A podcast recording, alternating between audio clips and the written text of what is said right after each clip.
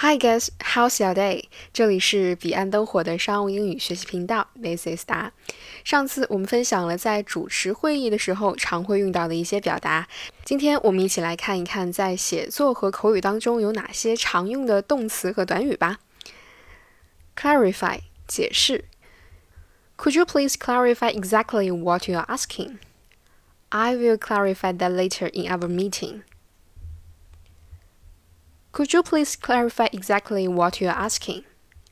I will clarify that later in our meeting. Walk through, 过一遍. Could you walk me through the process of cash management? He will walk through the process with you. Could you walk me through the process of cash management? He will walk through the process with you. Run through, 快速过一遍.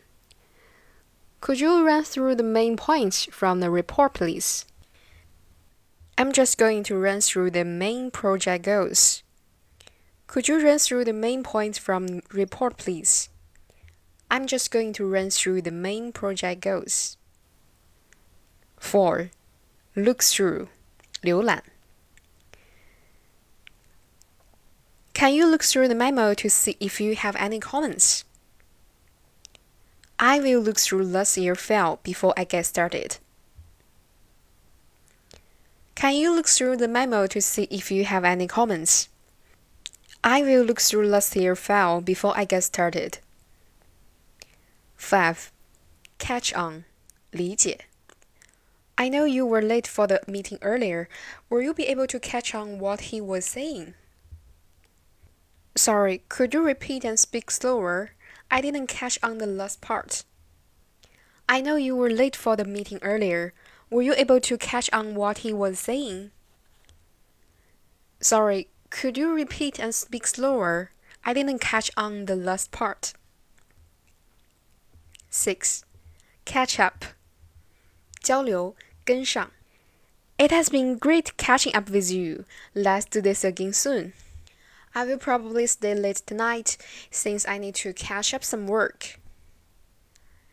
It has been great catching up with you. Let's do this again soon. I will probably stay late today since I need to catch up some work. 7. Fill in for someone. 做别人的工作. Fill someone in. 告诉某人什么什么事情. Could we have attempt to fill in for her while she is on maternity leave? I won't be able to attend the meeting. Please fill me in afterwards. Could we have attempt to fill in for her while she is on maternity leave? I won't be able to attend the meeting.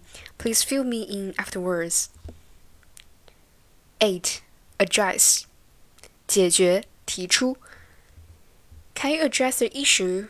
What's the next step? The problem will only get worse if you don't address it now. Can you address the issue? What's the next step? The problem will only get worse if you don't address it now. 9. Work on. 努力做. Don't worry about that. I'm working on it. I'm taking a course to help me work on my French before I take my trip next summer.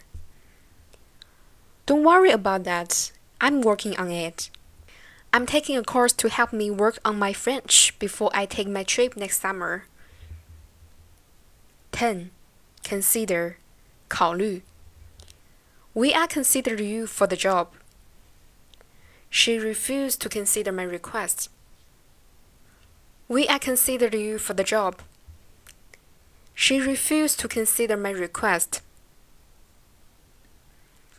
OK，以上就是今天的全部内容了。感谢你的收听，我们下次再见吧。